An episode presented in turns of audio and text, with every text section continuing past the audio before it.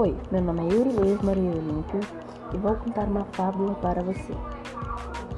Era uma vez um leão que descansava na selva depois de um dia de caça. Era um dia quente e ele só queria dormir. Quando estava mais confortável, um rato chegou fazendo muito barulho. O leão era tão grande que ele nem percebeu, mas o rato começou a subir pelo nariz. O leão acordou de mau humor, começou a rosnar e agarrou o rato, preparando-se para comê-lo. Perdoe-me, implorou o pobre rato. Por favor, deixe-me ir e um dia certamente pagarei você.